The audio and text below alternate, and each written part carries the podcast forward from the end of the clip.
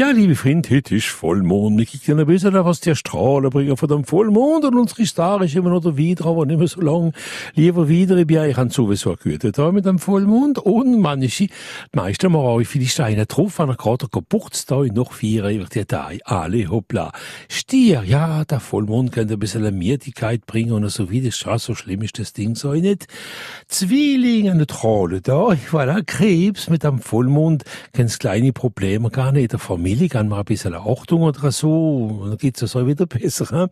Lebt mit einem Vollmond, eben, da geht es sehr, sehr gute Idee für die Kreativität, das ist sehr, sehr gut für die, die von der Kunst leben. Jungfrau kann man ein bisschen Achtung und die Finanzen mit einem Vollmond und hauptsächlich, das ist nie, die Stücher oder so, das ist auch für die Sicherheit, wo man gut Achtung geben mit dem Vollmond. Wo, ja, der Vollmond, da bringt euch sehr, sehr viel Qualität, das hören wir wieder einmal gern, Skorpion, gerade so wie beim Bieder.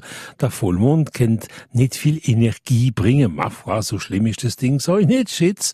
Ein sehr, sehr guter Tag für den Optimismus und ja sowieso der Optimismus in erster Schätz. Steinbock hat Delikate da mit einem Vollmond, also bekommen wir nicht um Umgleich, ja, ja, noch geht's wenig euch besser, was man. Ein sehr, sehr guter Tag für wichtige Decisionen zusammen mit einem Vollmond und mit einem Vollmond, man fährt der Liebfische bei viel Lieb, viel Sensualität in der Luft und auch noch ein angenehmes Wochenende.